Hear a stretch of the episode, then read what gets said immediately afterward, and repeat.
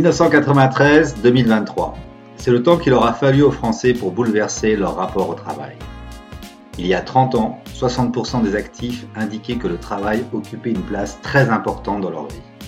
Ils ne sont plus que 20% aujourd'hui. Comment en est-on arrivé à cette quasi-inversion du rapport au travail? Quelles sont les nouvelles attentes des Français par rapport au travail? Et surtout, comment les managers doivent-ils reconsidérer leur rôle? Pour ce nouveau cycle de dialogue MR21, notre invité Romain Ben David, directeur de l'expertise corporate et work experience de l'IFOP, partagera avec nous son analyse de ces tendances en faisant parler les chiffres des récents sondages et études. Bonne écoute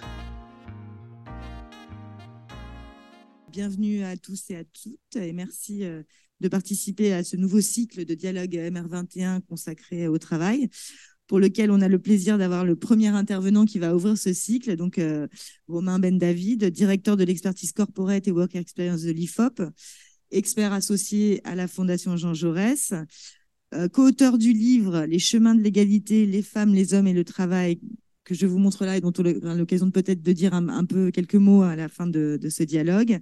Et puis euh, du rapport, euh, donc celui-ci, le rapport au travail post-Covid, mais également un rapport qui s'intitule Je travaille, je t'aime moi non plus, les ambivalences du nouveau rapport au travail, et qui nous a semblé être un très beau euh, titre pour, euh, pour ce, premier, euh, ce premier dialogue de, ce cycle. Donc, peut-être avant de, de commencer l'échange, je vais juste rappeler quelques chiffres et quelques éléments, mais que Romain vous commenterait bien sûr en détail. Donc, début 2023, l'IFOP a donc mené une enquête qui révélait des chiffres qui attestaient d'une profonde mutation du rapport au travail des Français. Euh, je vais juste citer deux chiffres. 21% des actifs euh, considèrent désormais que le travail occupe, une place importante, euh, très importante pardon, dans leur vie, versus 60% il y a 30 ans. Donc on est passé de quand même 60 à 21. Dans la même lignée, l'idée du fameux travailler plus pour gagner plus ne semble plus faire recette. 61% préférant gagner moins d'argent mais avoir plus de temps libre versus 38% il y a 15 ans. Donc, en substance, pour résumer, euh, et je, parle sous votre contrôle romain, les Français considèrent dans leur majorité que c'est au travail de s'adapter à eux et non l'inverse, mais on verra si c'est si, euh, si euh, simple que ça. Alors, ce panorama qui acte d'une certaine manière une, dégradation du, contrat social avec le travail, qui, va, est à l'œuvre depuis un certain temps, on va, y revenir. Euh, ce contrat social, il est également percuté euh, ces dernières années par différents événements. Évidemment, la pandémie de Covid, euh, et le recours au télétravail qui a concerné une portion croissante de salariés, mais pas tous, avec un challenge sur le concept d'entreprise comme lieu physique du travail porteur de lien social. Alors, où se trouve ce lien social et comment aujourd'hui? Les envies plus fréquentes de démission, sans aller sur les phénomènes aussi importants qu'on l'a vu aux États-Unis, mais néanmoins qui existent. Le phénomène du quiet quitting, dont on parle également aujourd'hui.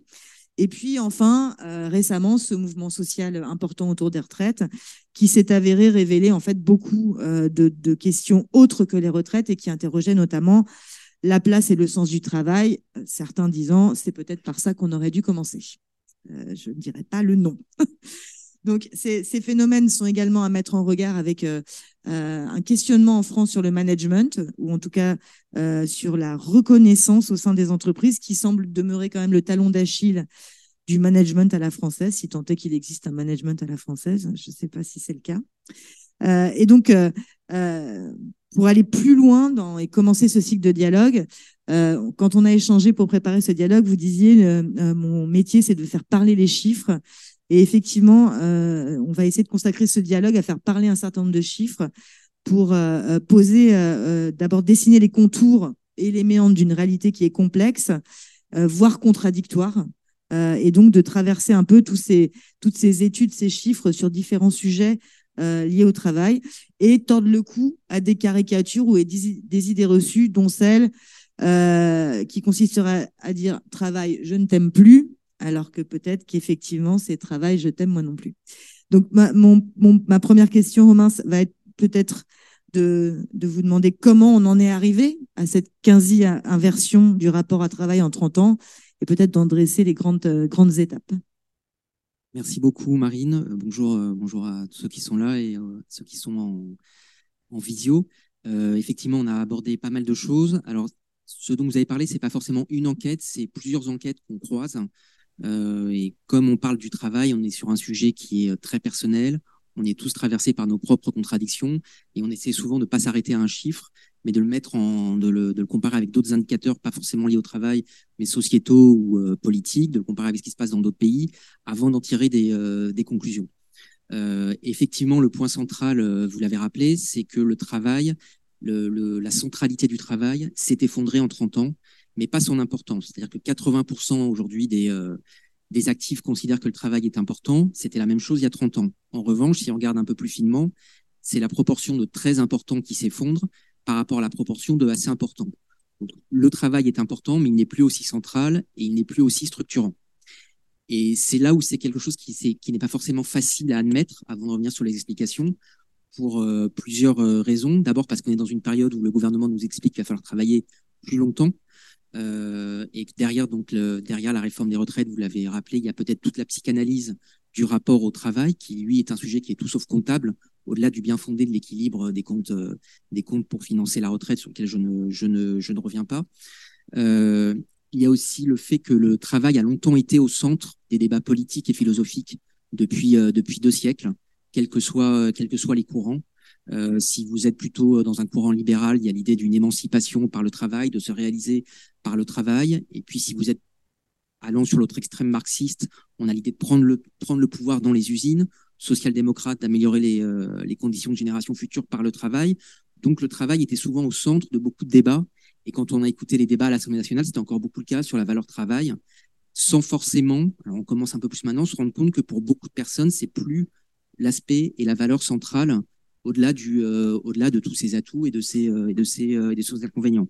On peut même en revenir à Durkheim, le sociologue, hein, qui a fondé toute la division du travail social, qui nous a construit au XXe et au XXIe siècle sur le fait qu'on passait d'une solidarité de, de, société avec une solidarité mécanique qui était naturelle. On vivait dans une communauté villageoise, à une, enfin, le plus souvent rurale, à une solidarité organique qu'il a fallu construire.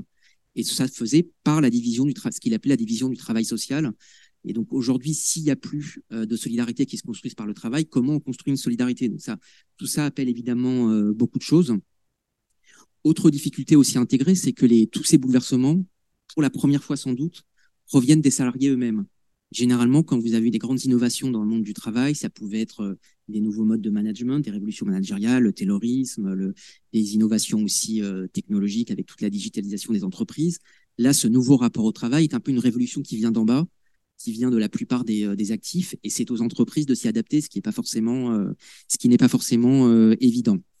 Et puis il y a toujours le fait aussi qu'en France, ça c'est pas que dans le travail, c'est aussi politique. Quand il y a des grands bouleversements, enfin les, les bouleversements arrivent souvent d'un coup. On n'est pas dans une culture de la négociation. Euh, je vais pas revenir à la Révolution française où euh, ça s'est fait, ça s'est fait très rapidement, alors qu'en Angleterre ça s'est construit sur plusieurs siècles. Vous prenez l'exemple de la pandémie et du télétravail. On a découvert d'un seul coup euh, l'intérêt et le bien fondé du télétravail, alors que chez nos voisins euh, britanniques, euh, allemands et américains, la pratique du télétravail était certes pas très développée, mais était déjà beaucoup plus, euh, plus ancienne. Et donc on est passé de rien à tout, ce qui explique aussi pourquoi il y a eu tant de déceptions aussi, on pourrait revenir, liées au télétravail, et pourquoi on commence enfin à trouver aujourd'hui un équilibre sur les bien fondés du télétravail. Mais c'est vrai que on est moins dans une itération euh, essai, erreur, c'est on fait tout parce qu'on n'a pas le choix, un peu comme pour la réforme des retraites, mais il n'y a pas d'explication, il n'y a, pas, a pas beaucoup de, de pédagogie derrière. Voilà, ça c'était un peu le, le, le, préambule. Après, sur ces, explications de la place moins centrale du travail, ce sont encore une fois des pistes d'explication, hein, chacun, peut en, avoir.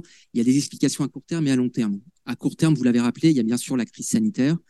Euh, si on fait un petit, euh, un petit flashback, c'est une période où on a tous euh, ici fait preuve de résilience, avec beaucoup d'incertitudes, si on se remet au début où il n'y avait pas de vaccin, sur sa santé, celle de ses proches, de personnes plus âgées, des enfants, leur scolarisation, savoir si son activité allait continuer ou pas, euh, si l'entreprise allait déposer le bilan, si on est dans le public, s'il fallait continuer à être présent et assurer un service minimum sans sécurité avec les masques. Et en fait, cette résilience fait que beaucoup ont gagné en confiance parce qu'on a réussi à surmonter cette épreuve. Beaucoup de personnes ont gagné en confiance, alors pas forcément en confiance dans leur entreprise, mais en eux-mêmes, ce qui explique que euh, il y a une plus grande ouverture aujourd'hui au changement, à condition qu'on décide de ce changement, hein, qu'il soit pas, euh, qu'il soit pas, qu'il soit pas imposé. Le changement fait moins peur, ce qui explique, on pourrait y revenir aussi les pourquoi les envies, nous dans nos enquêtes, les envies d'émission par exemple, n'ont jamais été aussi élevés. C'est-à-dire qu'on s'autorise à penser à démissionner, même si dans la réalité, il n'y a pas de grande démission et ça ne se fait pas forcément. Mais c'est un, euh, un levier, c'est un champ des possibles qui est, qui est activé euh, si besoin. Donc il y a cette, cette plus grande confiance en soi. Il y a aussi le, le, confinement fait que les interactions sociales, les confinements, les périodes de confinement ont fait que les interactions sociales ont euh, fatalement diminué. Donc on s'est tous retrouvés aussi un peu seuls avec nous-mêmes, ce qui a généré une certaine introspection, une réflexion sur le sens de sa vie et aussi partant sur le sens de son travail. Pourquoi je fais ça? Est-ce que ça me plaît? Est-ce que ça me plaît pas? Des choses se, qui étaient les mêmes avant, mais pour lesquelles on se posait pas forcément des, des questions. Là, on s'est mis à, à, se challenger nous-mêmes un peu plus euh, avec cette crise euh, sanitaire. Et puis il y a le côté un peu plus négatif, euh, qui est comme en psychanalyse, euh, enfin un, analyse, un phénomène bien connu en psychanalyse, qui est pression, dépression, forte, pression pendant la crise sanitaire, justement liée à cette résilience, qui peut se traduire aujourd'hui par une certaine forme de dépression. Alors le mot est fort, hein, il est volontairement exagéré, mais on a certains indices qui nous montrent, et notamment euh, mon collègue Jérôme Fourquet, qui avait fait une note sur la grande fatigue, que euh, beaucoup de Français aujourd'hui sont fatigués, euh, on a un taux d'absentéisme, par exemple, en 2022 qu'on vient de mesurer, qui n'a jamais été aussi élevé, plus fort qu'au plus fort de la pandémie, et qui s'explique à 32% par une grande fatigue. Euh, mais si on sort du travail, on voit par exemple qu'il y a une baisse de la fréquentation du, cinéma. Je ne sais pas si l'offre est de moins bonne qualité ou pas, mais il y a un peu ce qu'on a appelé l'appel du canapé. On a une baisse des pratiques sportives, notamment chez les plus jeunes. On a beaucoup de Français qui nous déclarent être davantage fatigués après un effort physique. Donc on peut pas nier non plus ce phénomène qui suit cette période de forte pression qui est un peu de, euh, un petit peu de, de, de relâchement. Ça, c'est le court terme sur la crise sanitaire. Et puis sur le long terme, vous l'avez, euh, vous l'avez rappelé en partie, on a l'emploi actuel tel qu'il se présente. Encore une fois, pas le travail, c'est pas la même chose, qui séduit, euh, beaucoup moins. En 30 ans, parce qu'à l'IFOP, on pose des questions de façon barométrique, euh, la proportion d'actifs qui s'estiment gagnants euh, dans leur rapport au travail, qui pardon, qui qui, qui, s'estiment perdants, a doublé.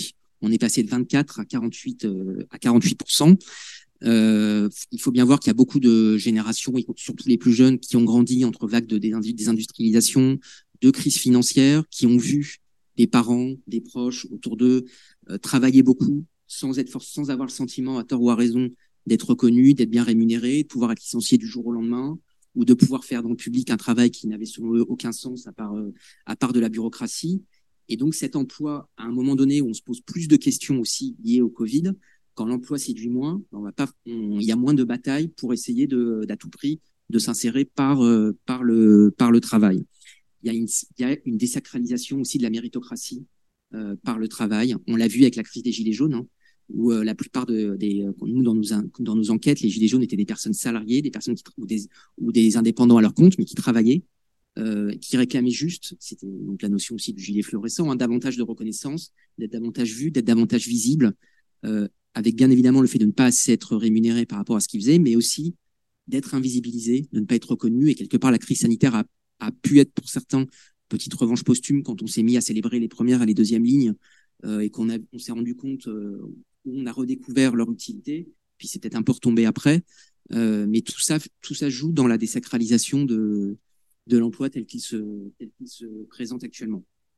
Autre explication en parallèle, évidemment, l'individualisme le plus fort de nos, de nos, sociétés qui ne cesse de, de, de, de progresser, euh, l'attachement à la société, évidemment, des, euh, des loisirs, euh, qui fait que la place du travail baisse depuis 30 ans, mais on voit aussi que la place des loisirs progresse dans l'importance qu'on accorde aux loisirs euh, pour l'ensemble des, euh, des actifs.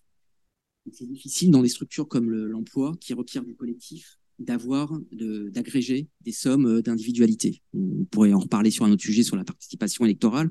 On est un peu sur la même chose. On est sur euh, une individualisation à l'extrême des attentes, des comportements euh, qui rendent difficile hein, de recréer du, du collectif. Donc, c'est pas toujours la faute non plus des employeurs. Il y a aussi la société telle qu'elle est euh, actuellement qui, qui complique un peu, un peu tout ça. Et donc, ce qui fait le, pour résumer un peu ça, vous, vous l'avez rappelé, Marine, vous avez aujourd'hui 62% des, euh, des, salariés qui préféraient travailler moins euh, et avoir plus de loisirs, alors qu'au moment de l'élection de Nicolas Sarkozy, enfin un an après, en 2008, on était sur une proportion inverse. Ce qui place des loisirs qui monte, désacralisation du mérite et de la reconnaissance surtout par le travail, on en arrive à ce, euh, on en arrive à ce constat.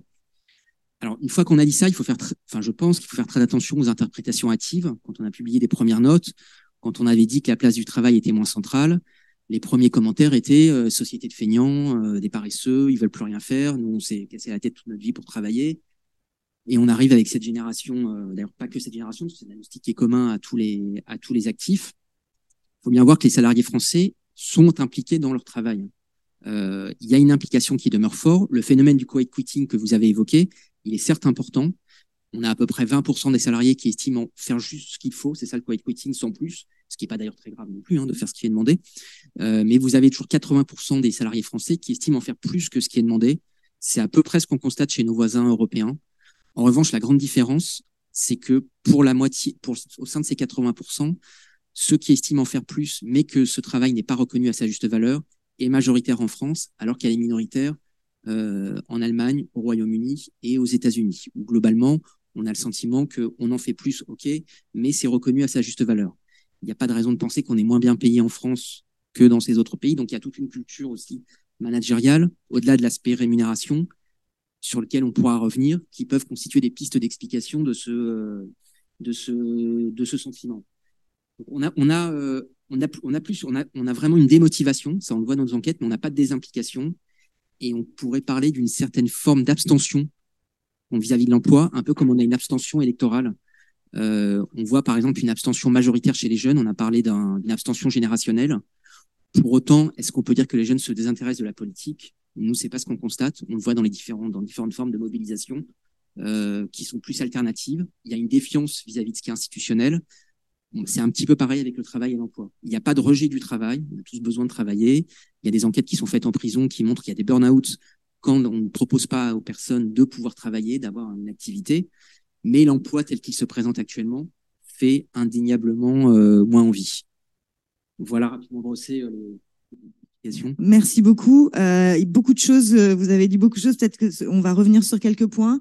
Vous avez évoqué notamment une multiplicité en fait de demandes, attentes vis-à-vis du travail, le sens, vous l'avez évoqué, la question de la hiérarchie, de la participation aux décisions, en tout cas de la prise de confiance et donc comment euh, je, suis prêt à moi aussi à bouger les choses ou à ne plus m'investir comme avant.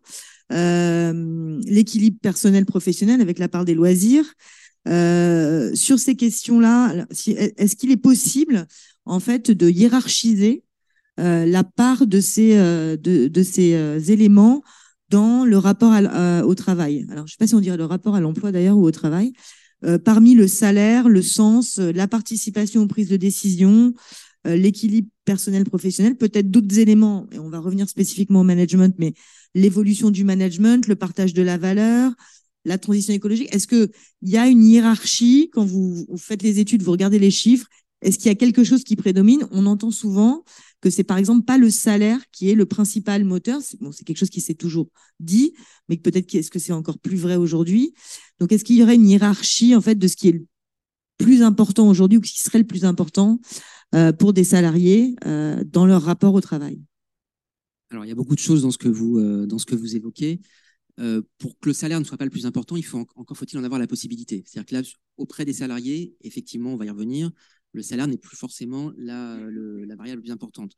En revanche, vous avez toute une, toute une partie de jeunes qui galèrent, pour lequel le, premier, le, premier objectif, c'est d'abord de s'insérer dans le monde du travail, qui alterne les petits boulots, les emplois précaires, dans lesquels les femmes sont surreprésentées. On pourra aussi y revenir parce que dans le dans l'égalité euh, professionnelle femmes-hommes, on parle beaucoup du top management à juste titre, mais on parle pas beaucoup de ce qui se passe en bas de l'échelle, donc tout ce qui est euh, précarité. Pour ces personnes-là, c'est d'abord gagner de l'argent. Euh, là-dessus, on va pas se mentir. En revanche, si on s'intéresse plus précisément aux salariés, effectivement, euh, il y a une cristallisation des attentes autour de choses qualitatives qu'on n'avait jamais vues dans nos dimensions qualitatives, qu'on avait rarement vues dans nos enquêtes, où effectivement les premières attentes tourne autour de, euh, de bien-être au travail. Il faut s'entendre sur ce qu'on entend par, effectivement, sur ce qu'on, sur ce qu'évoque le bien-être. peut-être qu'on peut, on peut rentrer un peu dans ce, détail-là parce qu'effectivement, c'est peut-être pas le baby-foot et le flipper euh, exactement. dans la salle de café. Non, ni, euh, voilà, c'est ni, c'est pas le baby-foot, c'est exactement pas le baby-foot et le flipper.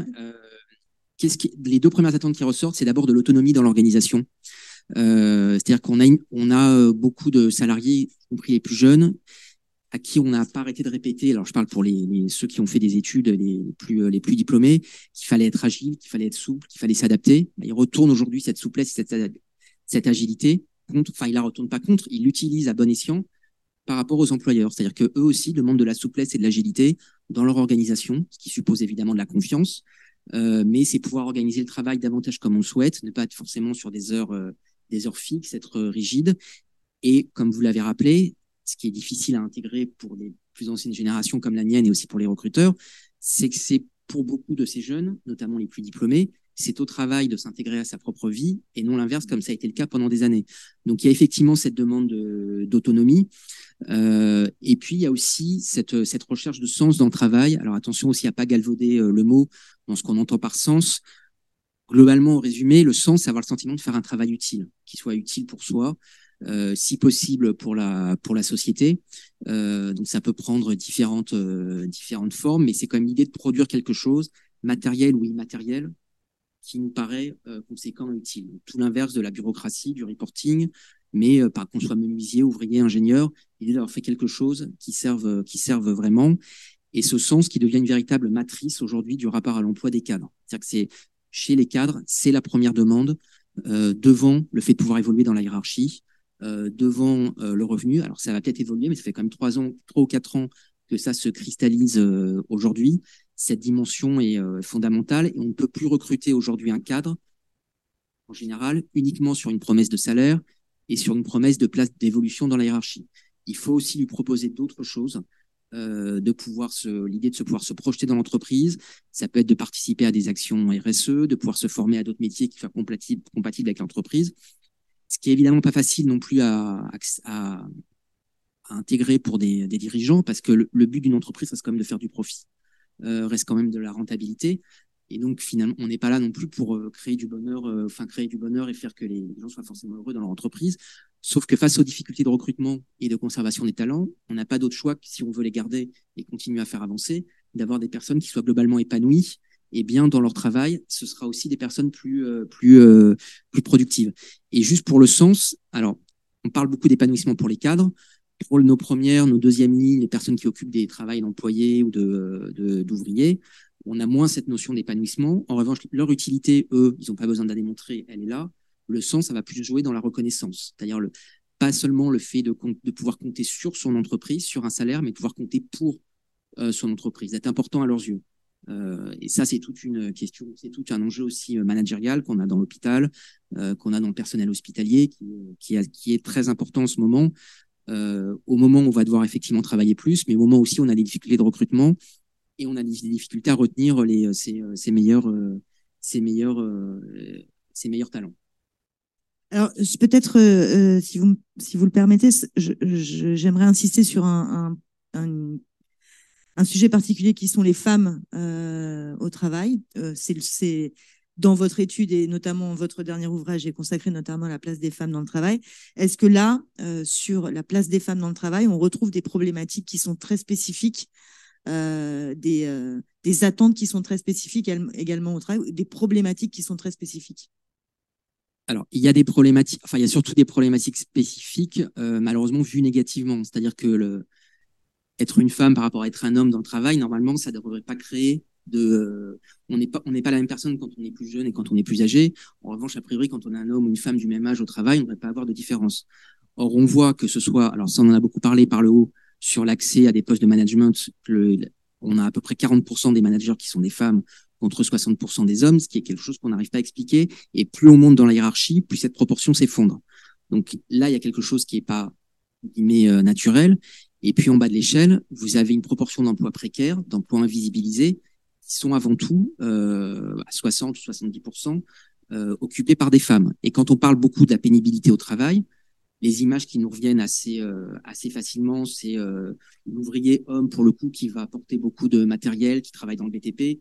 Je nie pas du tout les difficultés de ces conditions, mais on va par exemple oublier qu'une caissière, dans ce qu'elle transporte chaque chaque jour, transporte plus qu'une personne qui travaille en moyenne dans le, dans le, dans le BTP.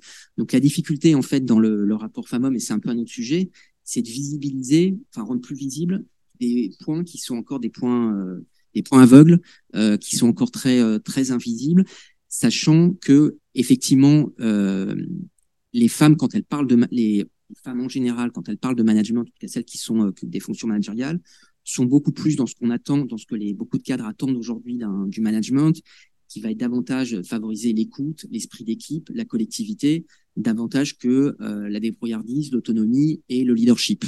Alors, après, il faut attention dans l'interprétation. Il ne s'agit pas de dire que les femmes sont différentes des hommes dans leur, dans leur de façon innée, mais dans leur façon, dans leur façon d'appréhender le management, il y a cette place-là qui, euh, qui est mise en avant et qui aujourd'hui peut être un levier dans la marque employeur, qui peut être davantage, davantage séduire les, les cadres.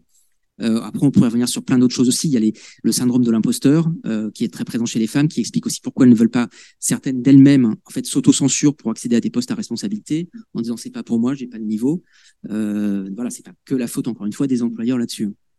Euh, peut-être avant de rentrer dans toute cette partie, cette question du management qui sera notre, notre troisième partie, en préparant cet échange, on a parlé notamment de des seniors.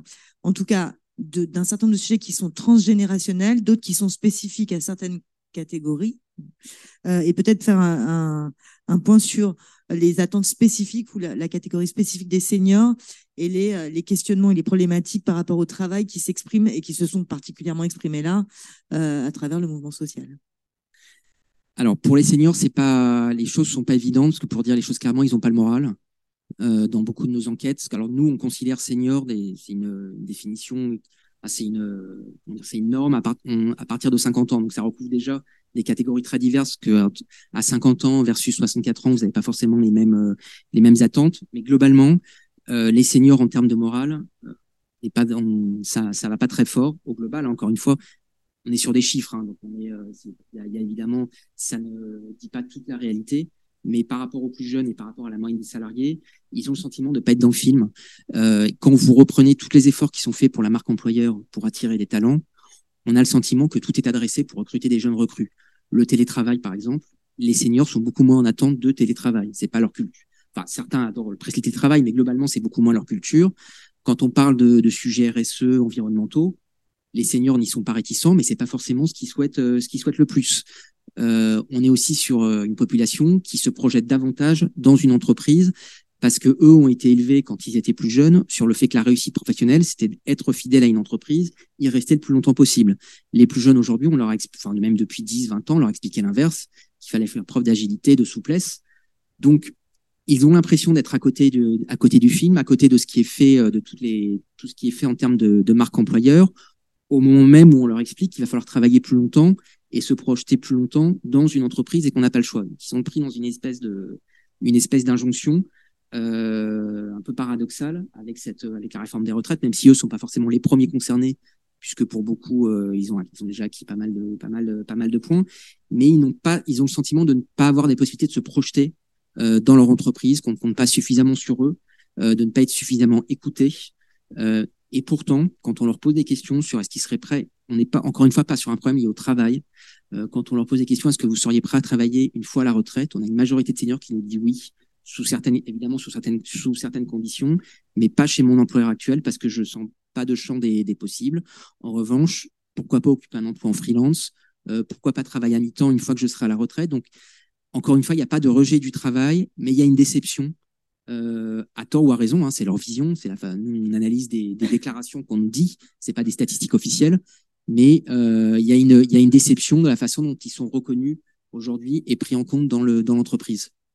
Alors, euh, pour rebondir sur ce que vous venez de dire, vous, me disiez en préparant euh, ce dialogue, il y a effectivement des différences entre générations, mais il y a aussi des choses qui sont communes à toutes les générations. Et surtout, ce qui est différent entre générations, c'est que les solutions ne sont pas les mêmes pour chacune de ces, générations. Et on en vient à la question, et notamment, je pense que c'est une question importante à aborder parce qu'on sent bien que derrière tout ça, c'est la question du management. Alors, ce management qui évidemment a été percuté par des événements extérieurs, mais qui a une histoire aussi, j'imagine. Donc, vous, me disiez, et je pense que là, c'est un point extrêmement intéressant qui serait que je, je, je, je, je souhaite approfondir avec vous.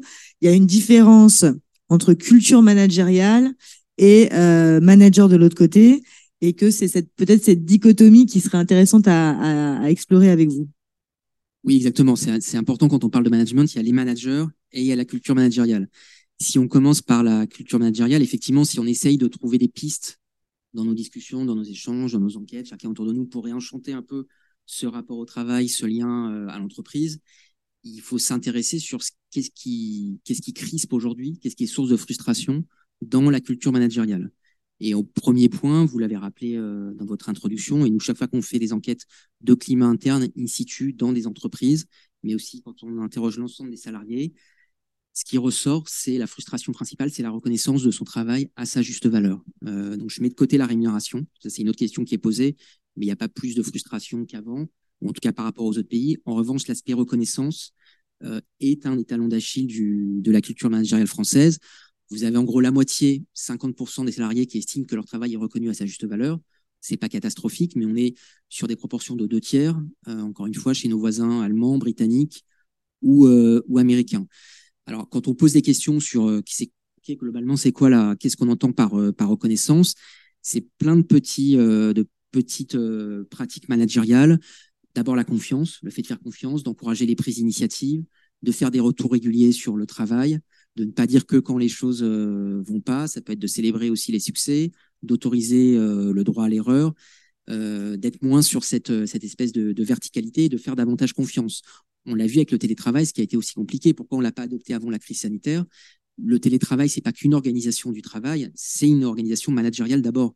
C'est pas juste je travaille à la maison, je travaille depuis l'entreprise. Ça veut dire aussi faire confiance parce qu'on contrôle moins euh, la personne, mais il faut voir aussi que le salarié est aussi frustré parce qu'il peut moins montrer son travail quand il est en télétravail. Donc, contrairement à ce qu'on s'imagine, la majorité a plutôt tendance à en faire plus en télétravail que sur site. Et on a longtemps eu en France cette culture du fait qu'il fallait rester longtemps au travail pour montrer son investissement, ce qui ne veut pas forcément dire, alors chacun pourra en discuter, que ce sont les personnes les plus performantes qui restent longtemps au travail, mais il y a cette, voilà, cette culture de la reconnaissance, c'est d'abord une question de, de confiance, euh, c'est aussi euh, donc beaucoup le fait qu'on avance, évidemment le fait de s'autoriser à avancer par, par itération, euh, essai, erreur, et pas forcément sur des, quelque chose qui est de, très vertical. Il y a toute cette notion aussi de reporting managérial, cette novlangue qui est beaucoup utilisée par les, les, cabinets, de, cabinets de conseil, où il y a, qui suscite un certain ras-le-bol, où on réinvente en permanence sur des tableaux Excel le fait d'une nouvelle organisation. Alors, on était en silo, on va travailler sur telle autre organisation. Alors, on voit très bien en global ce que ça peut apporter, mais personnellement, ça crée souvent plus de stress que de, euh, que de facilité dans son travail. Et quand on est dans le public, c'est plutôt un ras-le-bol sur tout ce qui est normes, euh, paperasse, enfin tout ce qui est. Je dis pas qu'il faut pas des normes, hein, mais euh, l'empilement des normes, des process. On voit notamment quand on interroge des personnels publics hospitaliers, ce qui explique le ras-le-bol principal, c'est de devoir tout justifier, euh, de devoir tout pour parce qu'il y a effectivement le le minimiser le plus possible les risques, notamment pour les managers. Ben, on va remplir, on va tout justifier, puis après on va recasser pour inventer des normes. Donc tout ça participe finalement à cette culture managériale qui est très euh, descendante. Et l'autre point dans la reconnaissance, reconnaître, c'est aussi pouvoir se projeter dans une entreprise. Et c'est quand même assez paradoxal qu'à une époque où on a autant de difficultés de recrutement, on est plus de la moitié des salariés qui estiment ne pas avoir de perspective d'évolution en interne dans leur entreprise et le meilleur moyen de ne pas avoir des difficultés de recrutement, c'est encore de conserver quelque part ses, euh, salariés ou ses talents. Là, encore une fois, on est sur 45% en France, sur plus de la moitié dans la plupart des, enfin, de nos voisins, euh, chez la plupart de nos, euh, de nos voisins européens. Et on a le sentiment souvent que l'entreprise ne marche pas sur ses deux jambes, c'est-à-dire que les salariés sont très positifs sur l'image externe de leur entreprise, sur les produits qu'elle va livrer à ses clients ou dans le public, sur les services rendus aux usagers, très performantes. En revanche, beaucoup moins sur la reconnaissance de l'interne, alors même que l'interne contribue, euh, à l'externe. Donc, la reconnaissance, c'est aussi donner la possibilité de pouvoir se projeter, de dire que deux personnes qui exercent la même fonction au même moment n'ont pas forcément les mêmes envies d'évolution, que l'alpha et l'oméga de l'évolution n'est pas que le management, parce que forcément, c'est comme dans une équipe de foot, euh, vous avez 11 joueurs, mais vous avez un seul entraîneur. Tout le monde n'aura pas un poste de management s'il veut se projeter dans une entreprise, mais il, doit pouvoir. Il y a d'autres attentes que le management dans une évolution, euh, dans une évolution, euh, dans une dans une entreprise, si on veut pouvoir conserver, euh, fidéliser ses, ses, talents. Alors là, vous avez répondu à la question euh, comment va la culture managériale et alors comment va le manager? Alors le manager, euh, il faut ce qui ce qui est d'abord important de rappeler, c'est que la relation est très bonne globalement entre les salariés et leurs managers, alors qu'on lit beaucoup d'articles sur les managers toxiques, sur euh, le, fait qu'on a eu des managers violents. Je ne nie pas du tout ça. On a d'année en année, et ça c'est avant ou après crise sanitaire, on a globalement 70% des salariés qui sont satisfaits de leur relation avec le manager. Donc il y a évidemment 30% qui ne sont pas satisfaits. On a tous eu plus ou moins un ou une manager toxique dans, dans son expérience professionnelle. Mais globalement, la relation est bonne. On est sur le même bateau. Les managers sont aussi managés, donc peuvent, avoir parfois les mêmes frustrations. Et ce rôle du manager a été renforcé pendant la crise sanitaire. dans beaucoup de cas, il a souvent constitué le seul lien, notamment pendant les périodes de confinement ou au début de ce télétravail, entre, le salarié et l'entreprise. Et puis, ce manager, de gré ou de force, c'est aussi beaucoup a eu un rôle psychologique qui s'est beaucoup renforcé, c'est-à-dire qu'il a été de plus en plus euh, pendant ces périodes à l'écoute du moral, des attentes, comment vivaient, comment les, salariés vivaient ces périodes de confinement, et donc beaucoup se sont transformés en psychologues du quotidien. Euh, et on a de plus, on voit de plus en plus apparaître un manager qui est plus seulement devant, comme dans la culture classique, sans nier le leadership, mais aussi au centre de ses équipes, euh, qui est un peu le garant de comment, son écosystème autour de lui autour de lui se passe. Donc ça, c'est tous les aspects positifs du manager qui est, euh, bien évalué, qui est aussi souvent cité en premier. Euh, quand on nous dit aujourd'hui, par exemple, on fait des enquêtes sur les violences sexistes et sexuelles, quelle est la meilleure personne pour informer, pour sensibiliser les salariés? C'est le manager. Quelle est la meilleure personne pour faire de la prévention santé en entreprise? C'est le manager. Ok, mais le manager, il a aussi ses, objectifs euh, personnels qui n'ont pas diminué entre temps. Il n'a pas forcément été formé à tous ces points-là. Et donc attention, parce qu'on voit aussi que dans nos enquêtes sur l'absentéisme, les taux de burn-out les plus forts sont chez les cadres encadrants. Euh, parce qu'il y a des injonctions aussi, euh, beaucoup d'injonctions euh, contradictoires entre leurs performants, talents, il faut recruter des talents. Ben, il y en a qui, du coup, c'est très compliqué à joindre, pour, joindre les deux bouts, ou même leurs propres attentes. Eux-mêmes ont ce rapport au travail qui est aussi moins central, comme tous les autres. donc, il y a beaucoup de burn-out aujourd'hui, voyez-vous dans vos expériences, mais chez les, dans, la population dans toutes les populations de salariés, mais en particulier en plus forte proportion euh, chez les managers avec une charge mentale qui est particulièrement dégradée. Alors, on va peut-être laisser la place aux questions, mais avant, en conclusion, je vais, euh, euh, je vais, je vais vous poser une petite question. On a, on a fait parler les chiffres d'aujourd'hui. parmi les études que vous faites, quels sont les chiffres qui donne des indications qui vous paraissent intéressantes ou déterminer des grandes tendances pour demain? Est-ce qu'il y a un chiffre, un indicateur ou deux ou trois qui vous viennent en tête dans les études que vous faites actuellement et qui tracent une perspective euh, euh, du rapport au travail euh, particulière ou qui va être une tendance forte? Est-ce que est-ce qu'il y a deux trois chiffres ou deux trois indicateurs qui vous viennent particulièrement en tête par rapport aux études qui sont menées actuellement? Alors peut-être pas forcément en termes de chiffres, mais en termes de tendance, euh, et j'ai notamment encore mon, éminent collègue Jérôme Fourquet qui avait fait toute une enquête sur la, euh, la société du supermarché, mais qui révélait surtout le, développement du rôle de l'entreprise Providence. Quand on parle de réenchanter le lien à l'entreprise, euh, les plus jeunes, notamment les plus jeunes salariés, les jeunes cadres, aujourd'hui ont plus confiance pour faire changer les choses, alors de manière peut-être moins, euh, de manière moins messianique que les générations précédentes, si on revient à mai 68 sur plein de choses en, en prenant le pouvoir, mais à, petite, euh, à plus petite échelle, en tant que salarié dans une entreprise qu'en tant que citoyen. On a une grande désaffection, ça je vous l'apprends pas, vis-à-vis des institutions politiques, vis-à-vis des, euh, des gouvernements.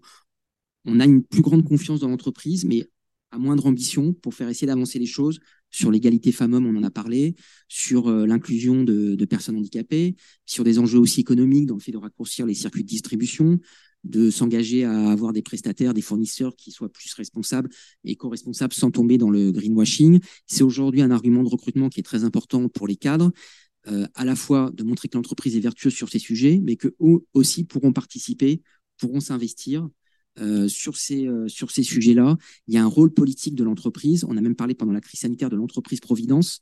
L'entreprise a beaucoup d'entreprises, parce qu'il ne s'agit pas de tomber dans l'entreprise bashing et tout ce qu'on a dit. Beaucoup d'entreprises ont été les seules à fournir des masques à leurs salariés quand l'État n'en avait pas. Euh, et il n'y avait pas de subvention pour ça. Donc, il y a un côté pragmatique et débrouillardise dans l'entreprise qu'on ne trouve pas ailleurs et on est en train de retrouver ces vertus ce qui n'est pas forcément facile à intégrer parce que c'est plutôt une vision anglo-saxonne de ce rôle politique de l'entreprise. En France, on considère beaucoup que c'est par l'action politique, par l'État qu'on va résoudre certaines choses. Dans, la société dans les sociétés anglo-saxonnes, hein, le concept d'entreprise à mission, de raison d'être, vient pas de France, il vient des États-Unis, alors que c'est pas forcément l'objectif. Encore une fois, l'objectif premier de l'entreprise, c'est la rentabilité et le profit. On commence à découvrir que de façon vertueuse, pour avoir des salariés euh, qui soient plus investis, qui soient plus, euh, qui restent, qui se projettent plus, il y a ces actions-là qui sont intéressantes à, qui sont intéressantes à, entreprendre, euh, qui en plus sont pas mauvaises pour l'image de l'entreprise au passage. Donc c'est pas, c'est effectivement intéressant. Alors c'est plus difficile quand on est une TPE ou une PME où notre objectif c'est quand même d'assurer la survie du jour au lendemain. Et dans les grandes entreprises, on peut plus facilement créer des postes qui sont dédiés à ça.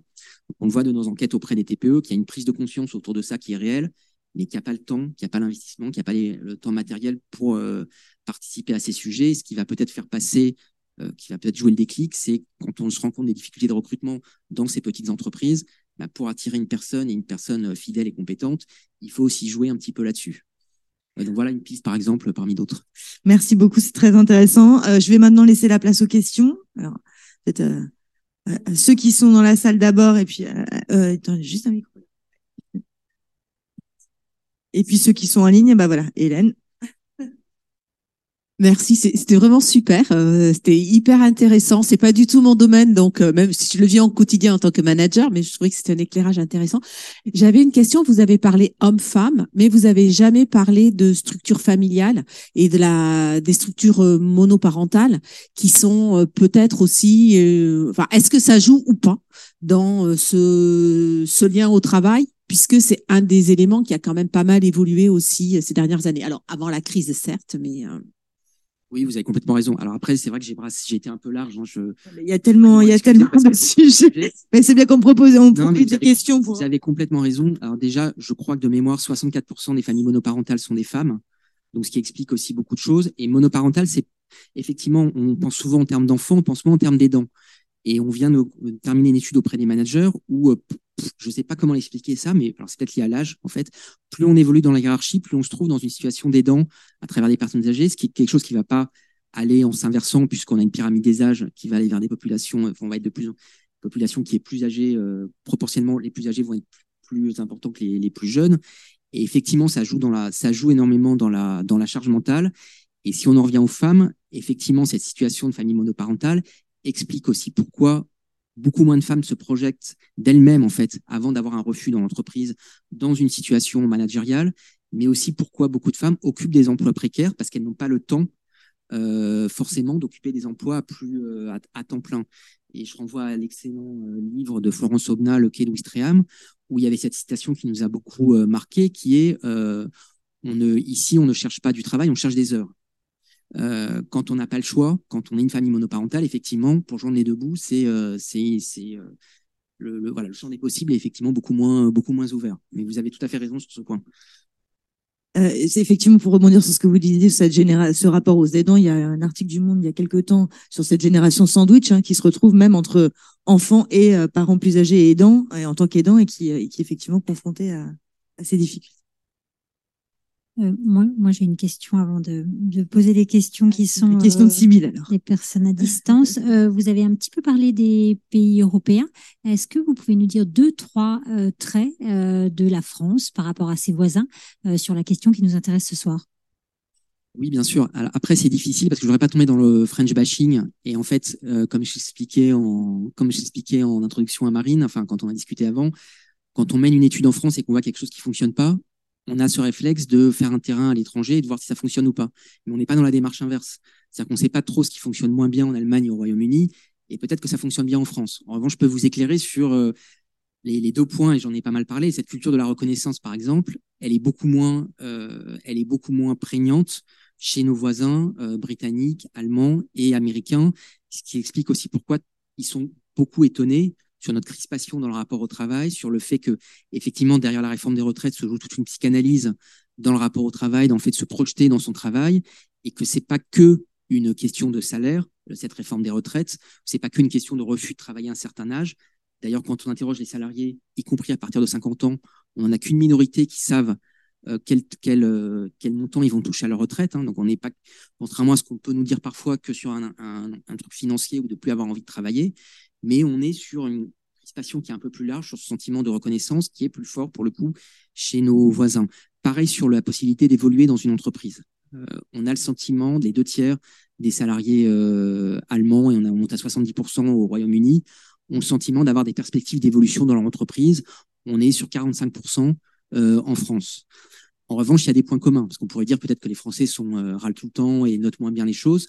Quand on parle de la satisfaction à l'égard de sa situation professionnelle, on est sur le même score. En gros, 70% des salariés français, ce qu'il ne faut pas oublier, sont satisfaits de leur situation professionnelle. Donc en surface, il n'y a pas non plus, il n'y a pas péril dans la demeure. Hein. C'est quand on creuse un peu qu'on voit les, ce qui peut euh, poser problème. C'est les mêmes scores en Allemagne et au Royaume-Uni. Euh, même chose quand on leur demande s'ils sont satisfaits à l'égard du contenu de leur travail. on a les mêmes, on a les mêmes, les mêmes scores qui reviennent, des conditions matérielles. On a ces deux points d'achoppement sur la reconnaissance et sur les perspectives d'évolution. On pourrait revenir aussi sur le télétravail. On a fait une étude comparée. Non seulement le télétravail était plus important avant la crise sanitaire chez ces pays-là, ce qui dévoile aussi une culture managériale qui est tout autre, parce que les structures de population active sont pas forcément très différentes. Hein. On n'est pas en train d'aller voir ce qui se passe en Inde ou euh, ce qui se passe au Brésil en termes de télétravail. C'est vraiment à côté de chez nous.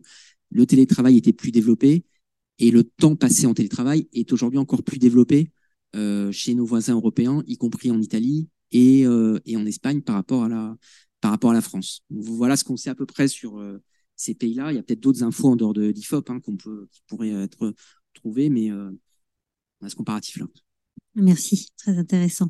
Euh, donc une première question, vous savez, le, la communauté MR Internet est une communauté de managers responsables, donc on a bien sûr des, euh, des questions RSE. Hein. donc euh, la première question, est-ce que la question du changement climatique, euh, alors non, je vais, elle, je vais commencer par l'autre qui est voilà qui complète.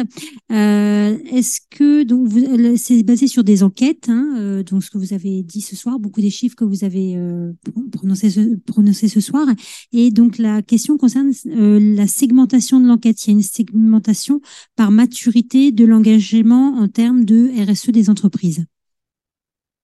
Alors, je suis pas sûr de bien comprendre. Est-ce que dans, est-ce que vous prenez, est-ce qu'il y a un hein. critère euh, Il y a plusieurs enquêtes. Ouais. Et alors, c'est la plupart sont des données d'enquête, mais on a aussi des données statistiques, on a aussi des données INSEE sur le taux d'emploi, sur euh, les démissions.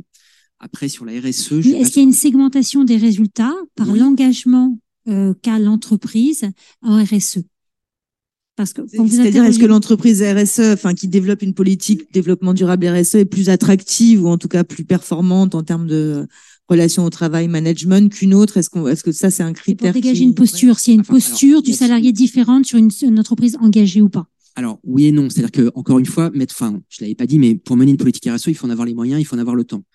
N'oublions pas que plus de 90% des entreprises françaises sont des TPE à moins de 20 salariés. Donc, mmh. nous, on est tous dans notre univers. On travaille peut-être beaucoup d'entre nous ici dans des grandes entreprises où ça paraît assez naturel d'avoir une politique RSE. C'est pas le cas dans la, pour la plupart des salariés et dans la plupart des entreprises. Juste si je fais un lien avec la politique, euh, nous, on était surpris dans les enquêtes électorales parce que quand on faisait des enquêtes qualitatives auprès des lecteurs d'Emmanuel Macron, ils nous disent je vois jamais des lecteurs de Marine Le Pen autour de moi. Et inversement, quand on interroge des électeurs RN, ils voient jamais d'électeurs Macron. C'est un peu pareil dans l'entreprise, c'est-à-dire qu'on est tous dans notre univers où on est au quotidien dans des enjeux RSE, mais peut-être que c'est, même sûr, c'est pas forcément le cas pour toutes les, entreprises. Une fois qu'on a dit ça, alors en termes de recrutement, effectivement, pour des cadres spécifiquement, c'est un des premiers leviers euh, de recrutement.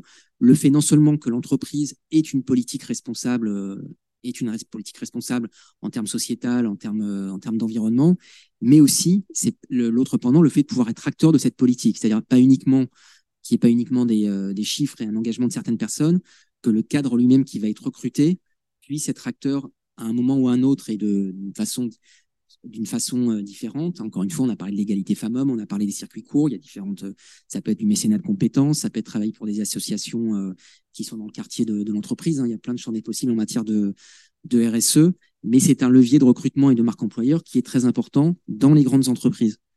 D'accord. Merci d'avoir rappelé si, si, je, bon, alors c'est pas moi qui l'ai posé, mais je pense qu'elle y répond et c'est important que vous ayez rappelé euh, euh, ces, proportions en termes de TPE euh, et grandes entreprises. Donc, après, est-ce que la question du changement climatique qui pèse pour la première fois sur le long terme joue déjà un rôle perceptible dans les enquêtes? Sensation de finitude, difficulté à se projeter dans l'avenir? Oui, indéniablement oui. là, il y a un clivage générationnel qui est très fort.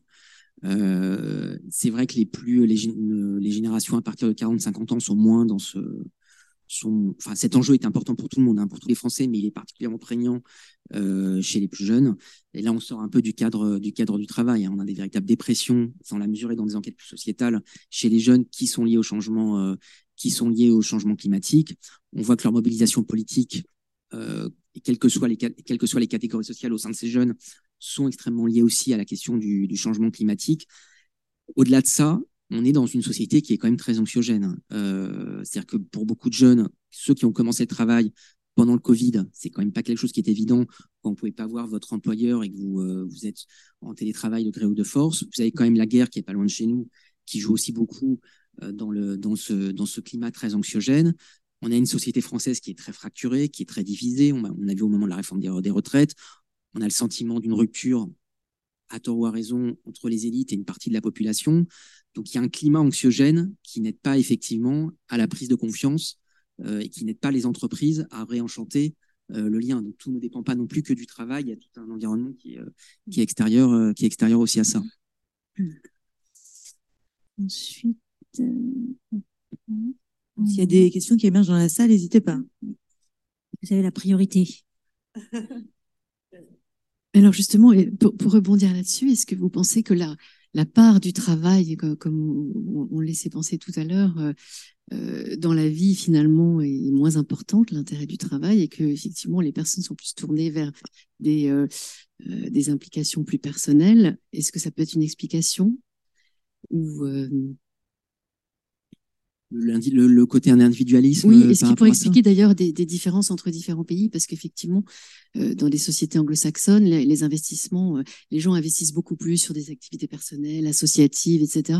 Donc, ils sont moins, ils ont moins tendance à être, euh, à se focaliser, et à être, je dirais, victimes de cette anxiété. Et... Vous avez, alors vous avez probablement raison. En tout cas, le, le- la part moins centrale, encore une fois, le travail est important pour 80% des salariés. hein. C'est le côté très important qui, euh, qui, est, est moins fort. Et effectivement, il y a ce rapport passionnel qu'on a avec le travail en France, et je, je remets sur les débats philosophiques, politiques euh, là-dessus, euh, qui, qui a un peu pris du plomb dans l'aile et qui était déjà qui était relativement moins important, ce qui explique aussi pourquoi on négocie, pourquoi les réformes passent plus facilement aussi chez nos voisins anglo-saxons. Bon, il y a peut-être une division aussi entre pays de mentalité protestante, pays de mentalité plus catholique par rapport à ça, mais on n'est plus dans une culture de la négociation. Euh, il y a un côté, encore une fois, moins passionnel parce qu'on investit aussi d'autres euh, domaines. Euh, il y a moins de crispation, mais il y a aussi peut-être un management moins vertical où il y a davantage d'interaction. On peut peut-être davantage donner aussi son avis. Il, y a une, démocratie, dans l'entreprise hein, qui a été développée, alors qui fonctionne peut-être plus ou moins bien, mais qui fait partie de la culture américaine depuis aussi depuis pas mal depuis pas mal de temps et qu'on découvre maintenant en France et qui fait que, euh, qui explique aussi pourquoi ces pays-là ne comprennent pas ces crispations qu'on a aujourd'hui principalement sur ces enjeux des retraites. C'est moins anxiogène peut-être de partir aussi à la retraite dans ces pays-là parce que euh, il y a une considération, il y a une participation aux décisions, euh, il y a une négociation aussi syndicale qui n'est pas que conflictuelle, toute une culture en fait qui joue dans ces pays qu'on a peut-être moins en France. Et là, les, on pourrait y passer des heures et les explications sont, on n'a pas nous les explications, les, causes sont, sont évidemment multiples par rapport à ça. hein. Alors, je me permets en attendant que Sybille trouve une question, euh, parce que comme vous, plus on vous écoute parler, plus on se dit, mais il doit avoir des chiffres là-dessus, il doit avoir des études là-dessus.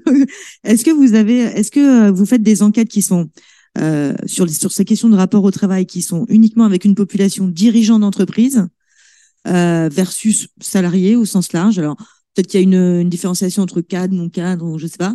Mais est-ce que vous voyez un gap entre la perception d'un certain nombre de sujets par rapport aux dirigeants d'entreprise versus ce que disent les salariés. Est-ce que euh, est-ce qu'ils se comprennent bien euh, ou pas complètement surtout? Euh, alors c'est une question intéressante. Je sais pas si j'ai toutes les toutes les réponses, mais on a des quelques pistes. Alors on interroge toutes les catégories de d'employés, c'est-à-dire que les salariés principalement, mais on peut aussi faire des enquêtes spécifiques sur les cadres, notamment actuellement sur quand on voit les difficultés de recrutement ou de retenir les talents.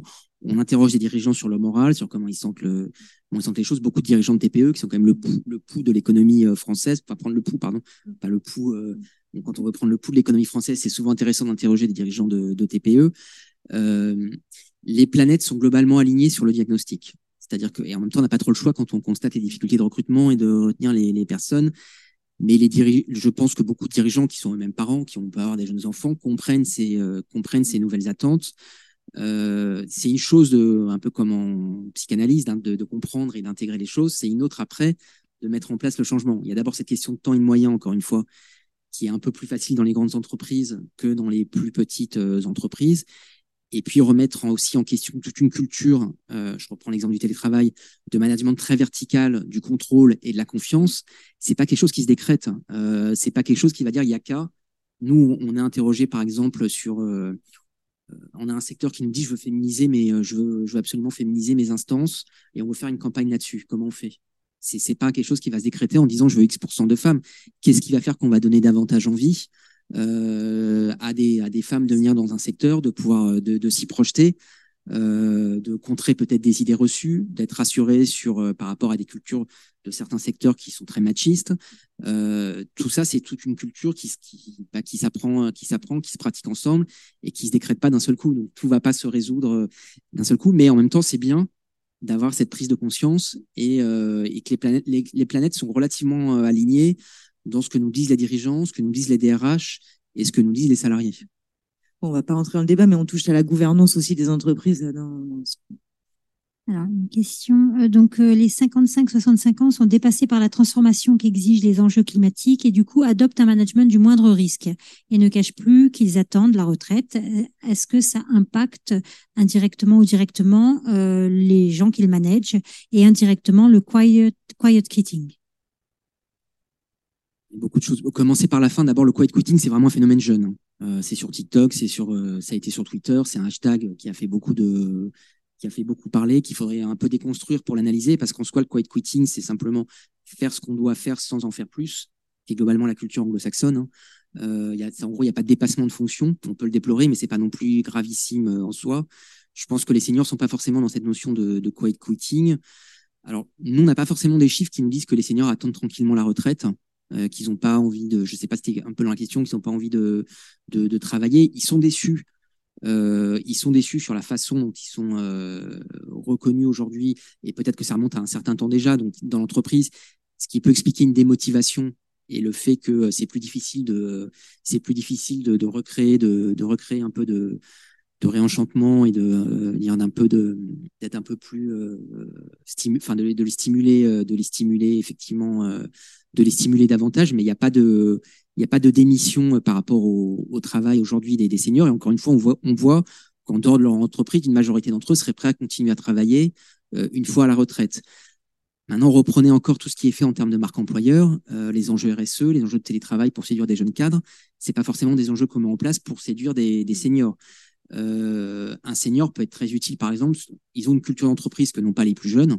Euh, pour essayer de transmettre la culture d'entreprise, pour former aussi des, euh, plus jeunes. Euh, il y, a, aussi une réflexion peut-être à avoir pour retirer profit aussi de la présence d'un senior en termes de en termes d'expérience, en termes de ce qu'il peut ce qui peut aussi ou pas ou pas apporter. Pendant des années aussi, le taux d'employabilité des seniors en France a été le plus faible d'Europe. Donc c'est on peut pas non plus leur reprocher d'avoir un certain désenchantement euh, quand depuis 10, 15 ans, c'est très compliqué de se dire que je vais conserver mon travail. Bah donc forcément, du coup, vous avez moins de motivation, vous avez peut-être moins d'implication. Et puis, un phénomène est aussi d'âge. Effectivement, quand vous êtes jeune, en termes de mentalité, on est prêt à changer aussi plus facilement. Là, c'est pas que de la génération. Quand on est senior, on est quand même plus habitué, plus attaché à sa zone de confort. C'est une variable qu'il faut intégrer. Bah, tourne-le peut-être qu'on peut le tourner positivement, par exemple en utilisant leur zone de confort pour former des plus jeunes, qu'est-ce qui leur a permis de durer dans une entreprise, qu'est-ce qui leur a permis de rester. Voilà, il y a peut-être des, des, échanges à avoir, euh, à avoir là-dessus. Peut-être changer aussi la, la limite d'âge de senior pour moins casser le moral à la catégorie senior. Peut-être peut augmenter un petit peu maintenant. Ouais. Mais nous aussi, nous remettre en question par rapport à ça. Effectivement, vous avez raison.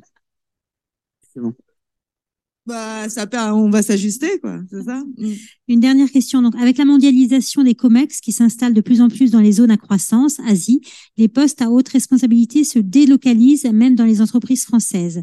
Cette réduction d'opportunités, d'opportunités, pardon, ne participe-t-elle pas à une érosion du pouvoir d'identification à un rêve de carrière en entreprise qui avait été glorifié dans les années 80?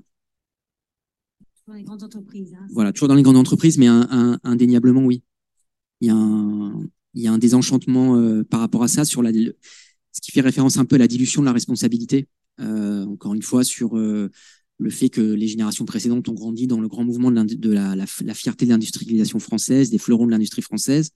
Quand nous, on fait un palmarès chaque année des entreprises françaises préférées par les Français, qui travaillent ou non, alors on a Decathlon qui est toujours premier, mais après, on a beaucoup l'industrie automobile, on a Renault, on a Peugeot, on a Air France, on a Airbus, malgré tout le buzz négatif qu'on peut entendre. On a même Total qui est plutôt bien classé. Donc il y a encore une fierté de ce qui fait le fleuron de la réussite, de la réussite à la française, qui aujourd'hui n'est plus en termes d'emploi euh, ce, qui, ce qui a de plus important. On va être plutôt sur des, euh, on va être encore une fois sur une société de services. On ne sait pas trop, euh, sans tomber dans le complotisme, hein, mais d'où vient le, d'où vient le pouvoir qu'il a en tant d'actionnaire de main en main. C'est sûr que ça aide moins à s'identifier euh, par rapport à ça. Et il y a moins cet idéal de réussite par une carrière, une réussite de, de via l'entreprise, le, grand mouvement d'industrialisation française ou de, des, grands fleurons industriels français qui aujourd'hui sont plus difficiles à qui sont plus difficiles à trouver, mais qui restent très présents dans la mémoire collective. beaucoup de Français ont encore une très très grande image de leur industrie, euh, ce qui peut expliquer aussi certains désenchantements dans certaines régions comme les Hauts-de-France, euh, qui ont été longtemps l'avant-garde de la réussite industrielle française et qu'aujourd'hui, pour beaucoup, se retrouvent avec un taux de chômage plus élevé que la moyenne et à qui on dit qu'il va falloir changer de région pour travailler alors qu'ils ont euh, longtemps été le principal employeur, le principal pouvoir d'emploi de France. C'est peut-être pas le cas des plus jeunes, mais ça se transmet de génération en génération, tous ces, euh, ces plans-là. Et effectivement, n'oublions pas ce qui a fait le succès de, il va falloir le recréer autrement, mais euh, c'est très important de s'appuyer sur ce qui a fait le succès de la France, de certaines régions françaises, et qui joue encore beaucoup dans le patrimoine, dans le patrimoine culturel. Hélène, la dernière question. Ouais, mais du coup, je suis un peu, euh, je sais même pas si je peux la poser parce que votre votre dernière phrase est tellement pleine d'espoir que je me dis que bah finalement, on ferait bien de s'arrêter là. Mais juste, vous avez parlé des pays euh, tout à l'heure. Euh, je voulais rebondir. Vous aviez parlé des pays anglo-saxons, de l'Allemagne, qui est et du coup, la France, elle est plutôt dans les pays du du sud de l'Europe. Elle est plutôt catholique, donc elle se rapprocherait presque plus de l'Italie et de l'Espagne. Et est-ce que par rapport à ces deux pays-là, on est sur une approche un peu identique ou on est finalement vraiment sur le modèle franco-français où on a du mal à croire au bonheur, euh, on se remet toujours en question, on s'autoflagelle et voilà. C'est toujours mieux ailleurs, jamais chez nous. Alors, on reste quand même un pays, euh, un pays de culture catholique. Ça, on va pas le, on va pas le nier. On est plus proche en termes de culture euh, des Italiens et des Espagnols que des Allemands ou des après, c'est quand même brossé à sens large. Hein. C'est plutôt, c'est pas tellement le fait qu'on ait davantage de population catholique, c'est l'influence dans la culture et ce qui joue dans l'entreprise. Et il y a ce côté passionnel qui est très latin, euh, qu'on retrouve dans le travail, qu'on a aussi chez nos voisins euh, italiens et espagnols. Y a un rapport très passionné, très passionnel au travail et qui est beaucoup plus détaché euh, chez nos voisins de culture entre guillemets plus protestante, euh, britannique et euh, britannique et allemand. Après, il y a comme des spécificités propres à chaque pays. C'est-à-dire qu'Italie, vous avez quand même toute l'économie secondaire qui joue dans le, dans le rapport au travail. L'Espagne, vous avez des, comme en Italie d'ailleurs des régions qui sont quand même très très fortes et qui veulent même sortir de l'Espagne et qui se comportent plus comme des, euh, comme des pays comme l'Allemagne ou l'Allemagne ou, le Royaume-Uni quand on est en Catalogne. Et on retrouve plus la, culture française quand on rentre au centre et à l'intérieur des, euh, à l'intérieur des régions. Donc chaque pays a ses propres. Je ne veux pas non plus tirer des généralités trop larges, hein, mais il y a, il y a, je retrouve, enfin j'ai l'impression qu'on a cette influence quand même latine, on va dire latine au sens plus large, dans ce côté passionnel au travail qui fait que les, joies sont plus fortes, mais les déceptions aussi sont vécues plus fortement. Et les choses sont beaucoup plus plates. Alors avec les, inconvénients que ça peut aussi générer, hein, euh, il y a beaucoup aussi moins de rapports humains, moins de relationnels dans les pays anglo-saxons dans le rapport au travail.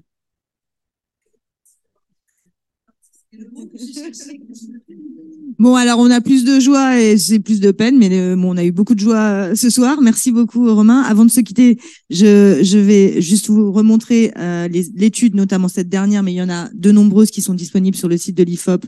Donc, le rapport au travail post-Covid, télétravail, management, reconnaissance, santé, les nouvelles tendances. Et donc, le, le, le également le, rapport euh, Travail, je t'aime moi non plus. Et euh, je vous remontre le euh, livre dont Romain est co-auteur et que je vous invite également à, à lire, Les chemins de l'égalité, les femmes, les hommes et le travail. donc n'hésitez pas à vous plonger dans toutes ces toutes ces études et ce et ce livre pour approfondir beaucoup beaucoup de choses qu'on s'est dites ce soir. Donc merci encore beaucoup Romain. Merci à vous. Et, et merci à tous d'avoir assisté à ce dialogue. Merci à tous de nous avoir suivis. Vous pouvez retrouver tous nos dialogues sur notre site mr21.org et toutes les plateformes de podcast. N'hésitez pas à vous abonner et à commenter. À très bientôt pour notre prochain cycle de dialogue MR21.